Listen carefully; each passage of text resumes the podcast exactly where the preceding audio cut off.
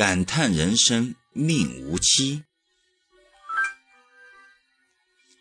昨天中午，岳父叫我陪他到医院探望一位远房的亲戚。至于是什么亲戚，岳父说了，我却没有听清楚。岳父曾经是本市一所大医院的老会计，工作时间很长，为人又很厚道。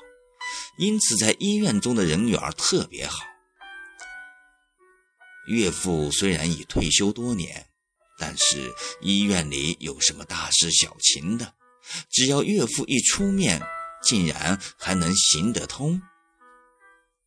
因此，家里面的亲戚和老家的父老乡亲们，只要一到这个医院就医，都一律会找岳父帮忙。岳父天生是个热心人，遇到这些事都会尽力的帮忙，从来都不会说一个不字。国人向来都是以大嗓门闻名的，这种名声早就拥出了国门，走向世界了。但是在医院里，国人们还是挺守规矩的，说话一般都是细声细语的。大吵大嚷的人为时不多。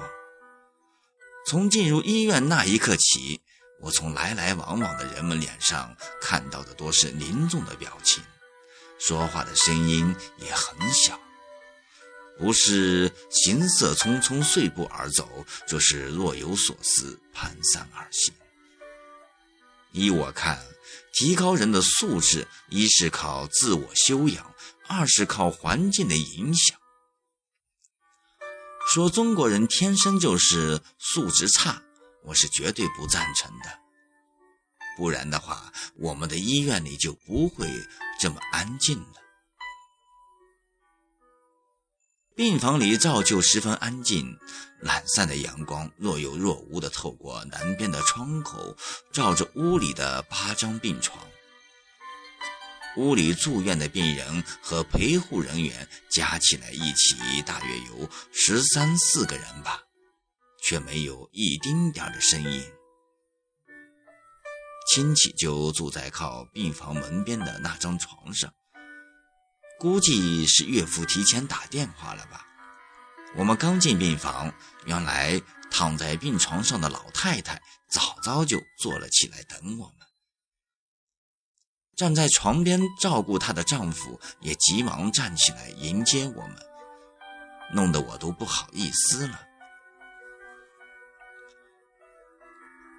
见面后，我才发现这位瘦瘦的阿叔十分眼熟，在过年时曾来岳父家拜过年。如果论起辈分来，应该还没出五福的。阿叔虽然身体偏瘦，但是眼睛特别亮，精神也特别的好，只是有些憔悴。坐在病床上的阿婆精神却显得特别差，满头凌乱的白发，苍白干枯的脸色。见我们到来，阿婆一下子就激动起来，伸向岳父的右手竟然抖动了起来。我的情绪一激动，还没有张嘴说几句话，就突然捂着脸哭起了起来，弄得一屋子的人都往这边看。病房里一下子就显得更安静了，只能听到阿婆的抽泣声。就在这时。阿婆的妹妹和另一个年轻女人也来到了病房。阿婆的妹妹就比阿婆瘦多了，很有精气神的一个人。来到病房后，她一会儿坐在凳子上，一会儿又站起来说话。那个年轻女人的身材和阿婆差不多，也是属于偏胖型的。只是精气神色比阿婆要好的太多了。他没有说话，只是听阿婆的妹妹和阿叔说。阿婆虽然也偶尔说上几句，却往往只是说了半句，就说不下去了，不停的用手梳理着满头的白发。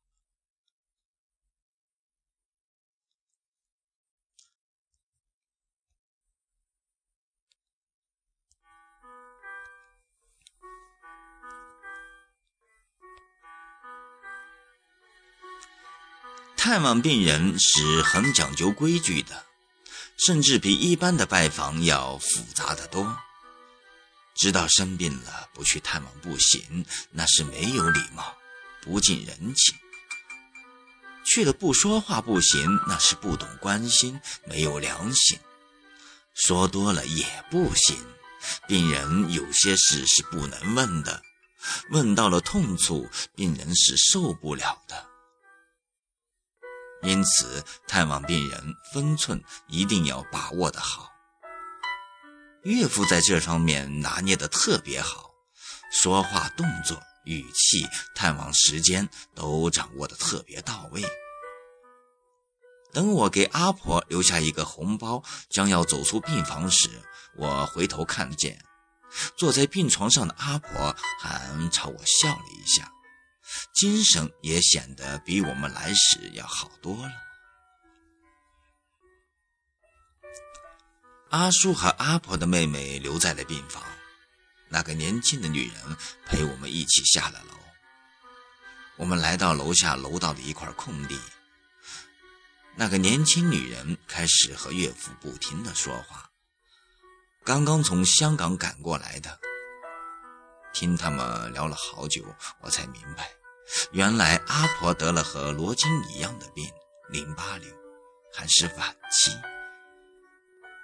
阿婆本来是想过完清明再来住院的，可是因为阿婆痛得实在受不了了，才来急忙赶来住的院。听他女儿说，阿婆已经六十九岁了。从小辛辛苦苦把他们拉扯大，受了太多的苦，也遭了太多的罪。因为生活不易，阿婆的生活一直十分清苦，经常以菜当肉，以水当汤。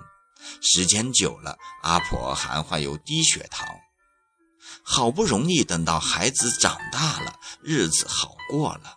阿婆的身体却不行了。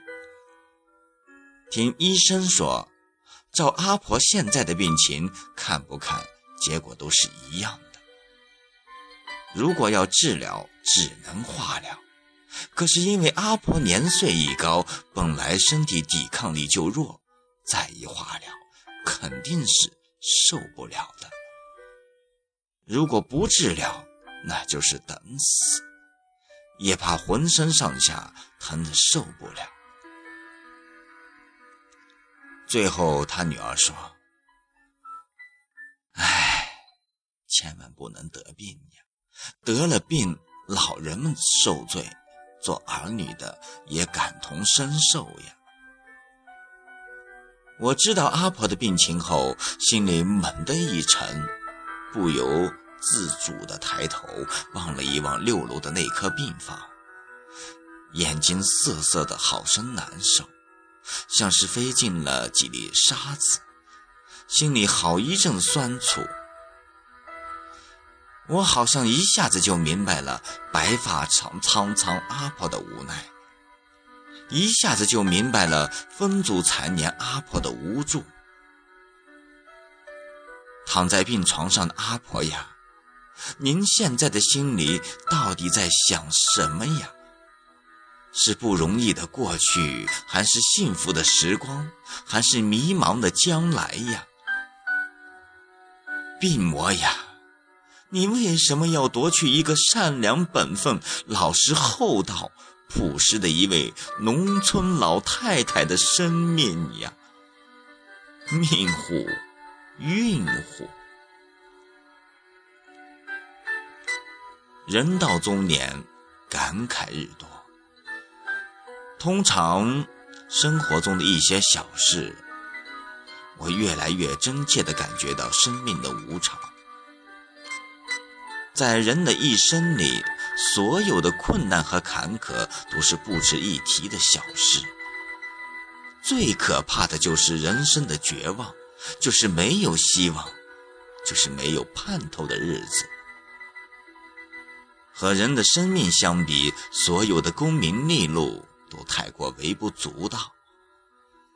善良的人们呀，一定要保重自己的身体，一定养好自己的精气神，好好的活着，就是自己最大的幸。